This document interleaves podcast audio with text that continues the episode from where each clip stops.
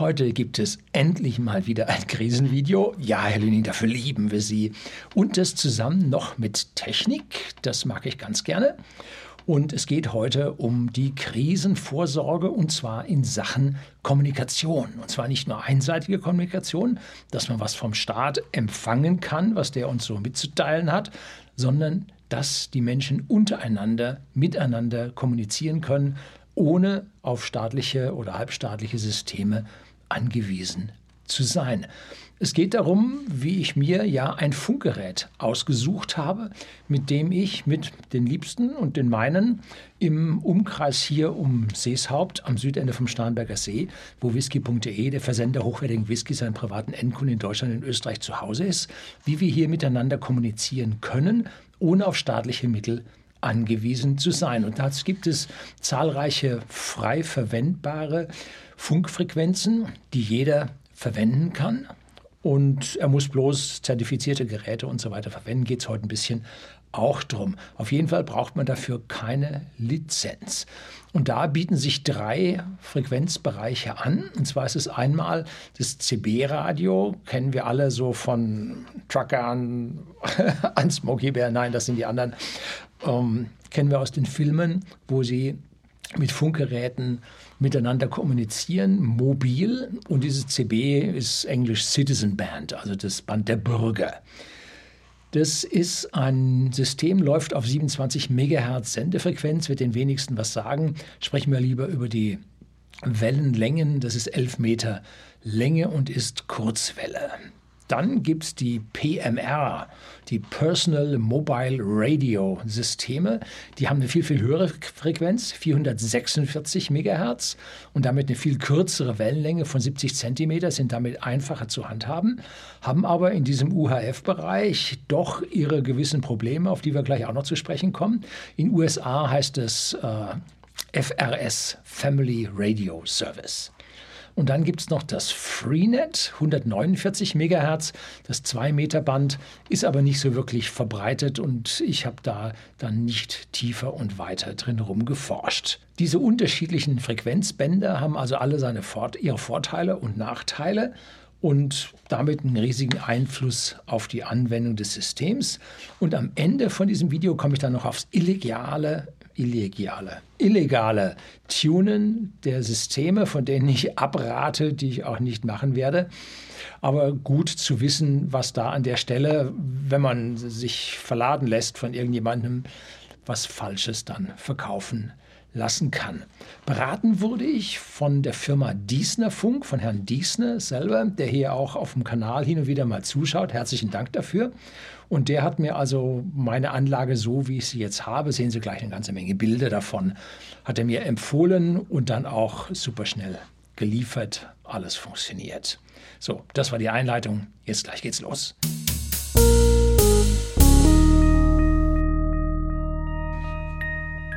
Guten Abend und herzlich willkommen im Unternehmerblog, kurz Unterblog genannt. Begleiten Sie mich auf meinem Lebensweg und lernen Sie die Geheimnisse der Gesellschaft und Wirtschaft kennen, die von Politik und Medien gerne verschwiegen werden. Meine Funkausrüstung, die ich also jetzt hier in Betrieb habe, habe ich also im Internet mir dann schön zusammenklicken können bei der Firma diesnerfunk.de.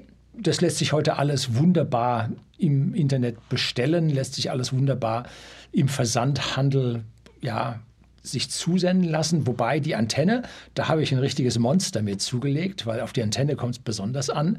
Die muss man dann noch ein bisschen selber zusammensetzen, weil ja die Post nur bis, oh, Post, ja doch Post, DHL, nur bis Längen von zwei Metern ungefähr, glaube ich, hier versendet. Und danach wird es dann mit Sperrgepäck und so weiter, Gepäck, äh, Sperrzuschlägen und so weiter relativ schwierig. So, worum geht es jetzt? Jetzt stellen Sie sich vor, der Blackout, Strom weg, ne? Handy geht nicht mehr, Festnetz geht nicht mehr. Wie kommunizieren Sie mit Ihren Liebsten? Hm? Vor einem halben Jahr wurden wir, die wir darauf hingewiesen haben, Blackout und so weiter, noch als Schwurbler vertan. Und was vorher bei der Cerveza-Krankheit sich über die Leute ergoss, ergoss sich dann über die Blackout-Jünger und alles ganz furchtbar. Und es gab riesige mediale Abwehrkämpfe. Alles überhaupt nicht erforderlich, alles im Plan, alles gut, super. Aber die Qualitätsmedien haben hier Abwehrkämpfe geführt und versucht, die Leute also hier in die falsche Richtung zu ziehen, haben aber diese Abwehrkämpfe am Ende dann verloren.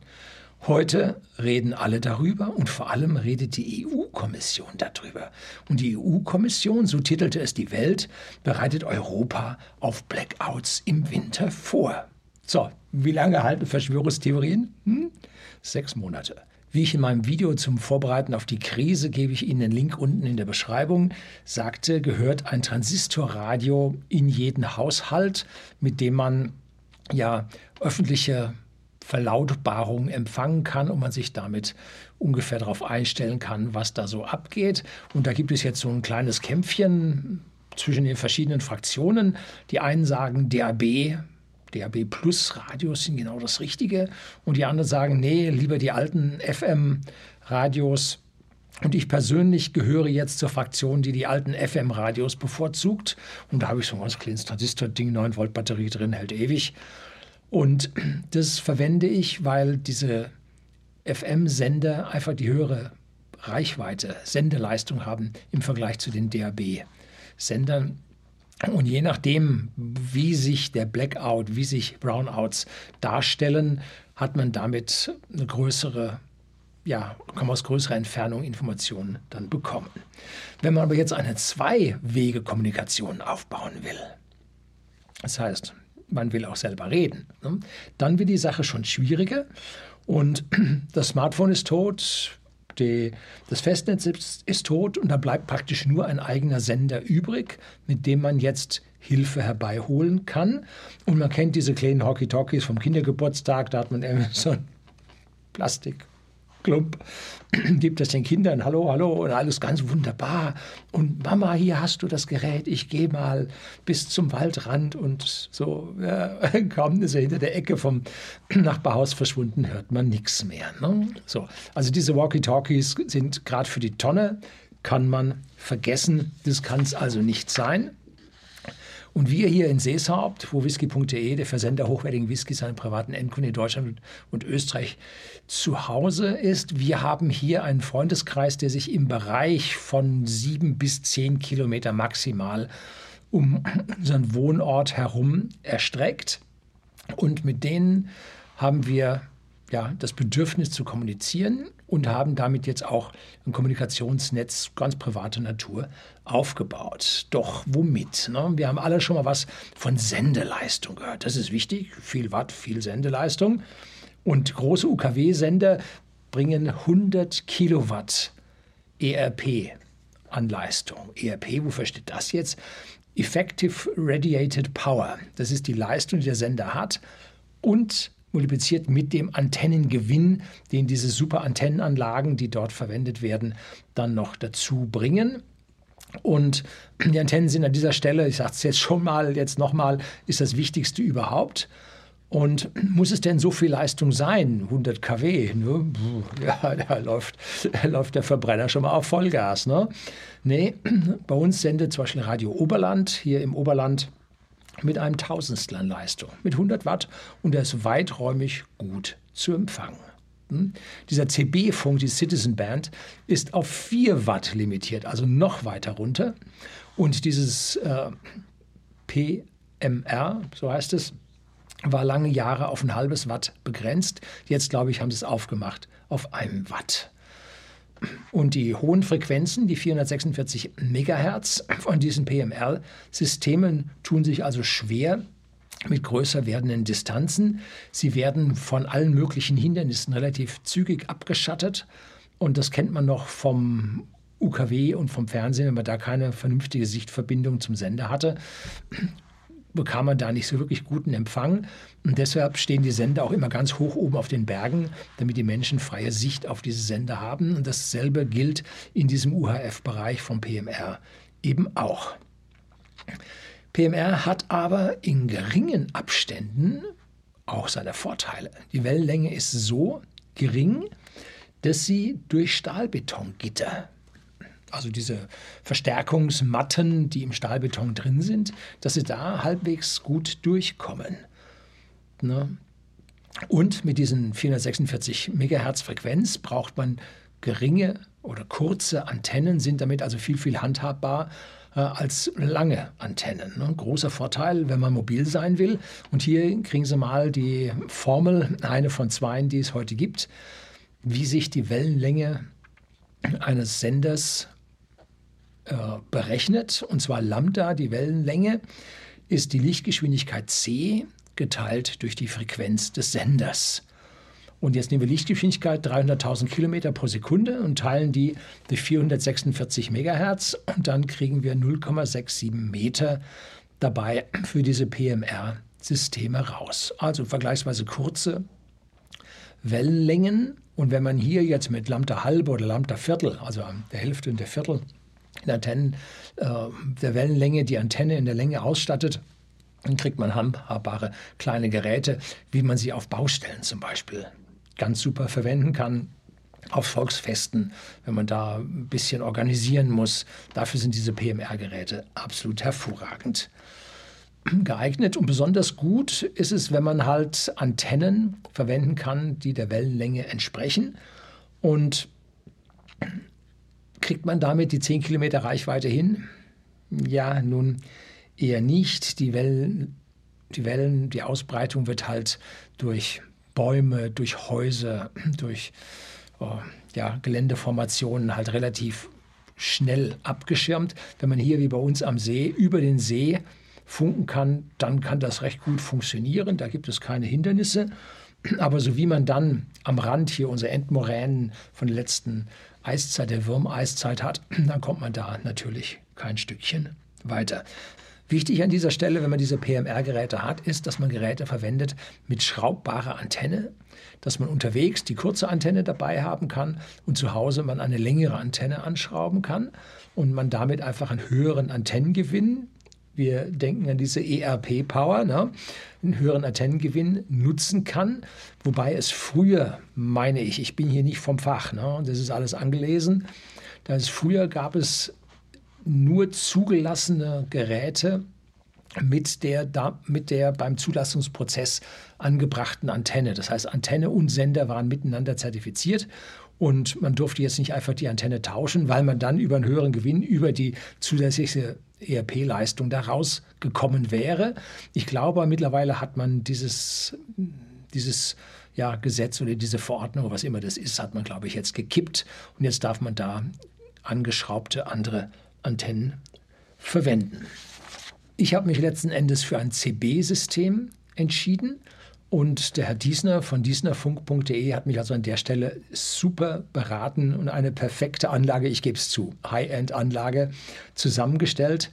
Und die funktioniert so gut, dass wir in der Familie gleich noch eine zweite bestellt haben für jemanden, der ein bisschen weiter weg ist und wir damit jetzt eine tolle Kommunikation aufbauen konnten können ja, wir kommunizieren meistens mit dem Smartphone, weil ja das Ding noch funktioniert. So, was ist es denn jetzt geworden? Es ist ein CB-Funkgerät Albrecht, jetzt muss ich es sauber ablesen, dass ich keinen Fehler mache, AE5890EU.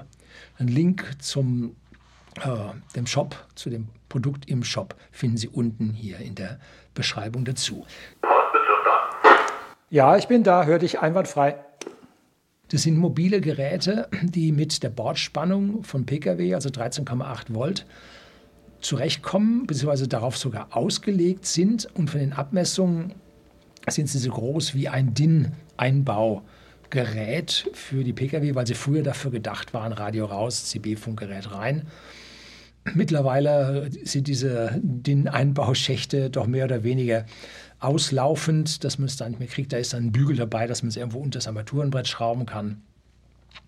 Aber ich verwende es halt zu Hause fest in einem Regal stehen.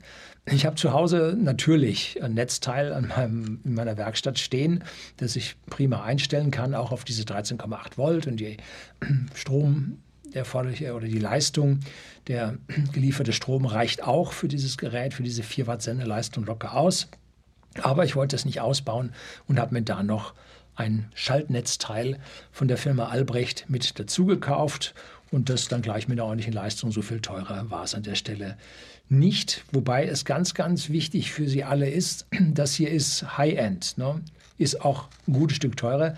Das Ganze bekommen Sie mit, ich sag mal, boah, das ist jetzt aus dem Bauch raus so, 70, 80 Prozent Leistung auch für die Hälfte. Ne? Also hier bitte nicht äh, so wie ich vielleicht oben ans Regal greifen, weil ich da einen kleinen Hang zu habe. So, das Wichtigste an dieser Anlage ist aber die Antenne.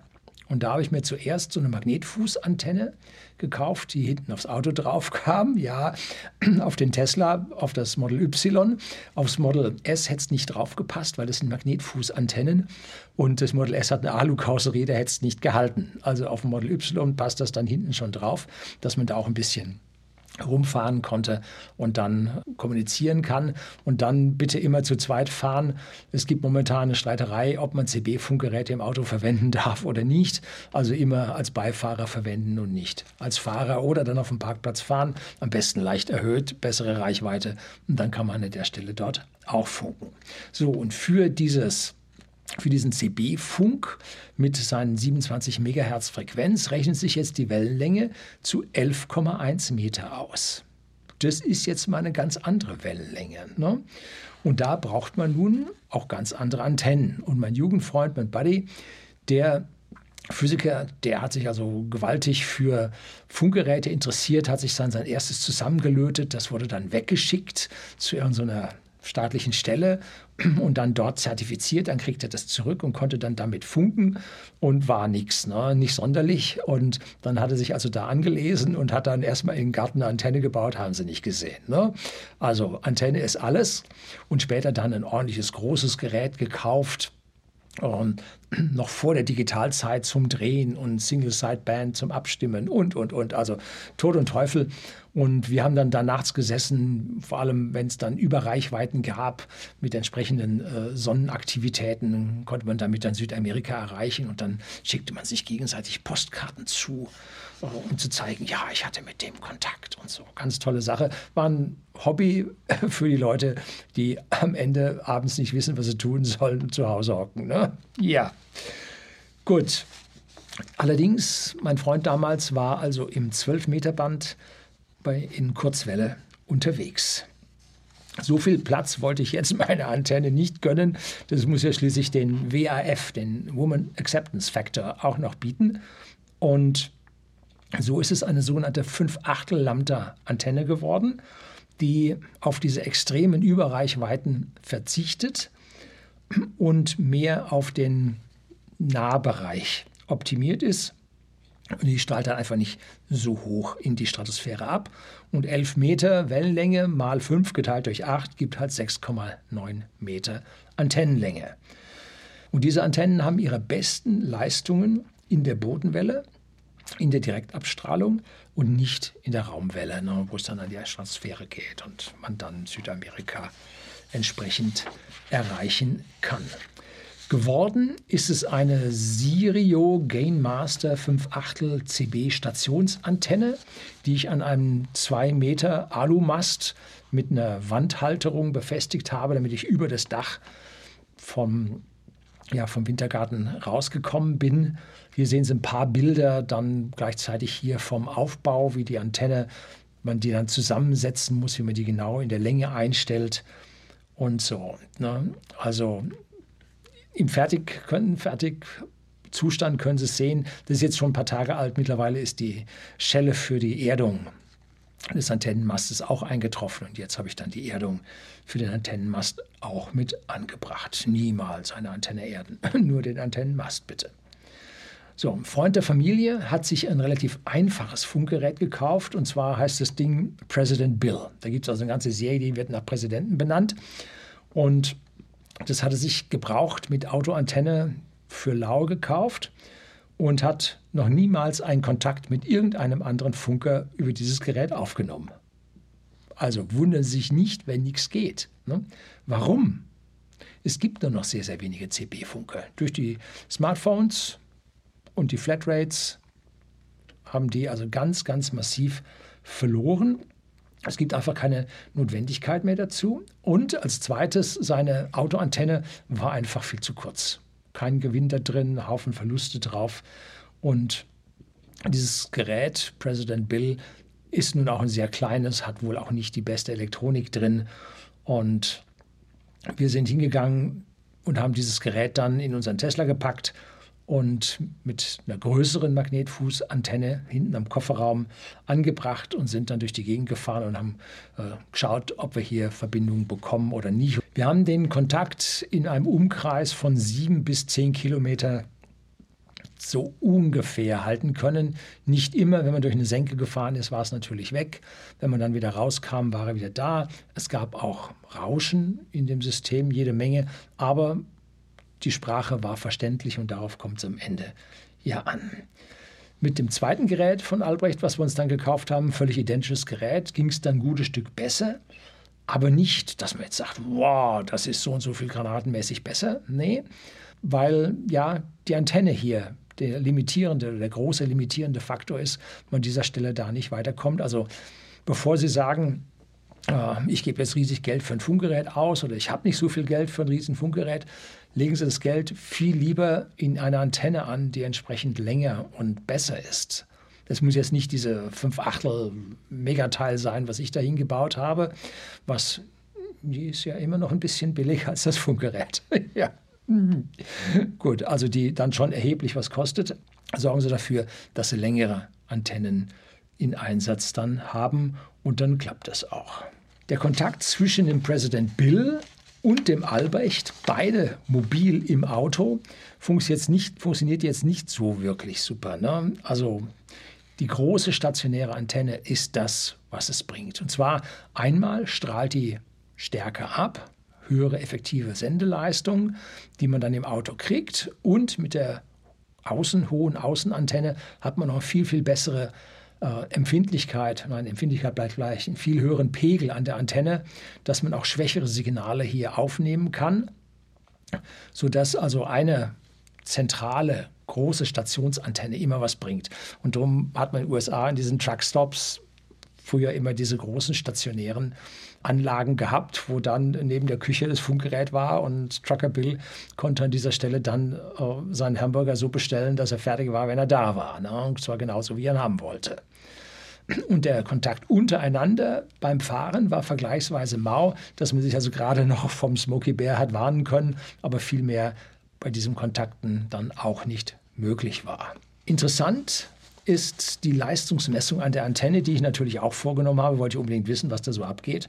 Und dazu habe ich mir ein Leistungsmessgerät gekauft und das schaltet man zwischen den Sender und die Antenne und das justiert man zuerst mal auf einen Setpunkt am rechten Ende der Skala ein und misst dann das Stehwellenverhältnis.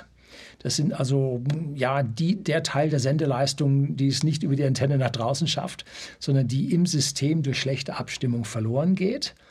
Und das heißt jetzt nicht, dass die Antenne wenn diese Verluste gering sind, gut ist. Das heißt nur, dass sie richtig abgestimmt ist. Ne? Heißt nicht, dass sie jetzt besonders gut sendet, aber es sind die Voraussetzungen da, dass die Antenne gut sendet. Und jetzt muss man natürlich noch eine entsprechend gute Antenne haben, dass dann auch die Leistung auf die Straße beziehungsweise in den Äther kommt, um mal so alte Worte zu verwenden. Ja, gibt es nicht.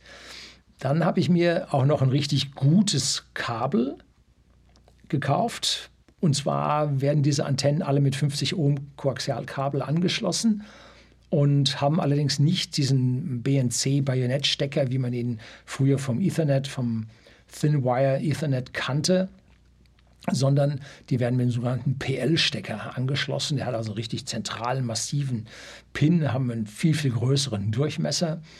Und das Kabel, was ich mir da gekauft habe, ist ein RG 213 oder 214, weiß ich jetzt nicht so genau.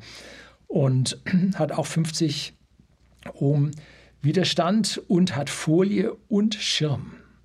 Also Mordskabel, richtig dick, schwer zu biegen. Und dazu habe ich mir dann noch wasserdichte Stecker, die lötet man an und hat dann Ohrringe drin, die man dann mit Schraubenschlüssel richtig zudreht, dass also kein Wasser in den Kontakt reingeht, weil das Ding hängt ja jeden Tag oder die ganze Zeit eigentlich immer draußen, ist Wind, Wetter ausgesetzt und da will man natürlich dann den optimalen Stecker dran haben. Bloß auf der Innenseite, wo es jetzt trocken ist, brauchst du den Stecker auch, weil das Kabel so dick ist. Ne? Kommst du also mit dem anderen Stecker nicht hin. Und da hat das Kabel also nochmal halb so viel gekostet wie die Antenne. Ich habe allerdings jede Menge davon noch über. Wenn also jemand so ein Kabel haben möchte, meldet er sich einfach bei mir. Wir werden uns da an der Stelle schon einig werden. So, meine Antenne ist optimal angepasst. Also da zuckt der Zeiger für ein schlechtes Stehwellenverhältnis nun überhaupt nicht. Ne? Also da geht 100 Prozent raus. Mit der Mobilantenne, die wir dann als zweites fürs Auto gekauft hatten, eine Super Santiago 1200 Magnetfuß CB-Antenne, komme ich auf ein Stehwellenverhältnis von 1,3 zu 1 und damit auf Verluste von ungefähr 4 Prozent. Also auch das ist eine super Antenne, hat allerdings dann auch mobil seinen Preis. Aber die ganz kleine, die mit diesem President Bill mitkam, yeah, also da, ich habe es noch nicht mal gemessen muss ich zugestehen, habe ich vergessen zu messen, was da für Stehwellenverhältnisse drin waren und was da für Verluste zustande kommen. Und wie viel bringt nun die Anlage? Habe ich nachher ausgemessen. Also es liegt über 3 Watt und unter 4 Watt, also irgendwo am ja, zulässigen Maximum. Das kommt da hinten raus. So, und wenn wir jetzt vom zulässigen Maximum sprechen, kommen wir jetzt auch auf die Illegalität, die es in diesen Systemen durchaus gibt.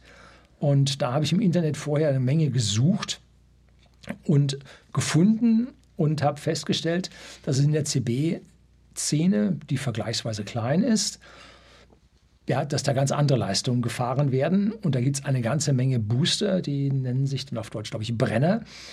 Und das sind also Sendeverstärker, die man zwischen äh, CB-Funkgerät und Antenne dazwischen packt. Und die bringen dann laut Papier nicht 4 Watt, sondern 100 oder 200 Watt. Also richtig viel. Wohlgemerkt, Sendeleistung. Die führen nicht zu einer Verbesserung des Empfangs. Das heißt, auf der anderen Seite muss auch so ein Brenner sitzen, damit man dann einfach auf einem viel, viel höheren Sendeniveau oder Funkwellenniveau miteinander kommunizieren kann. Ne? Weil der Empfänger im eigenen Funkgerät bleibt ja identisch da passiert ja nun an der Stelle gar nichts. Wenn man dann ein bisschen nachforscht und so kriegt man mit, nee, 100, 200 Watt, alles gelogen, 50 Watt, 60 Watt, wenn man gut ist. Aber immerhin, das ist das 20-fache, knapp das 20-fache vom gesetzlich Zulässigen. Hm? Man kommt damit vielleicht um den Faktor 2 bis 5 entfernungstechnisch weiter. Ne? Aber wenn man erwischt wird, das wird teuer. Ne?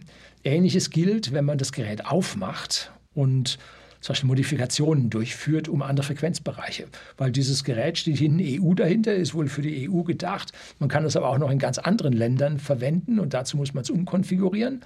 Aber dazu muss man im Gerät Lötbrücke setzen. Aber im Internet umgetan, wie das so funktioniert. Ich habe diese Informationen auch gesichert und man kann dann auch die Leistung noch aufmachen, hat man auch mitgekriegt, dass man also statt mit 4 Watt mit 12 Watt sendet oder so. Mm, ich habe also diese Informationen gesichert, ich habe es aber nicht durchgeführt. Also mein Garantieaufkleber am Gerät ist drauf und bleibt drauf. Und zwar macht man sich ja nicht nur eine Ordnungswidrigkeit äh, schuldig, sondern wenn man in dem Gerät jetzt anfängt zu löten, dann verliert das Gerät auch seine Zulassung. Und dann funkt man mit nicht zulässigem Gerät und das kann sogar bis in die Straftat hineinreichen, weil sie ja vielleicht irgendeinen Behördenfunk oder so stören und dann da irgendjemand zu Schaden kommt. Also spaßhaft ist es nicht. Da geht es nicht um Kavaliersdelikt, ne? sondern das ist Realität. Allerdings, ich habe mir diese Informationen gesichert, damit ich, wenn jetzt die Ordnung zusammenbricht, dann kommt auch keiner und misst, wie viel Watt sie da auf der Antenne haben, dass ich da im Prinzip in meinem Gerät dann sofort modifizieren kann wenn ich will. So, also das ist dann so eine Fallback-Position. Und wer es an der Stelle dann einfacher haben will, der kauft sich einfach so einen Brenner und legt ihn sich daneben und wartet, weil der Besitz ist, glaube ich, nicht strafbar, der Betrieb ist strafbar und wartet darauf, äh, dass er ihn braucht oder auch nicht. Ne? Gut, wenn der immer kalt ist und nicht warm wird und so weiter, irgendwann fängt das Gammel an und dann gibt es einen Überschlag da drin. Kann alles sein. Und man muss dann auch noch aufpassen, welche Antennen man hat, damit im Prinzip, wenn man jetzt mit diesen Brennern auf diese Antennen geht, seine Antenne nicht zerstört. Denn die haben auch eine Maximalleistung, die man auf die Antennen aufbringen kann, darf, maximal sollte. Und wenn man normale kurze Sprechfolgen hat, dann hat das ganze System immer Zeit, sich wieder abzukühlen. Aber die Dauerredner mit hoher Leistung, die brennen sich dann das Ding kaputt. Sollte man auch an der Stelle aufpassen. So, ich bin jedenfalls ein Stück weit besser vorbereitet. Und es bleibt mir nichts anderes übrig, als Ihnen im Funkjargon hier nun entgegenzuwerfen oder zur Verabschiedung mitzugeben. 55 und 73.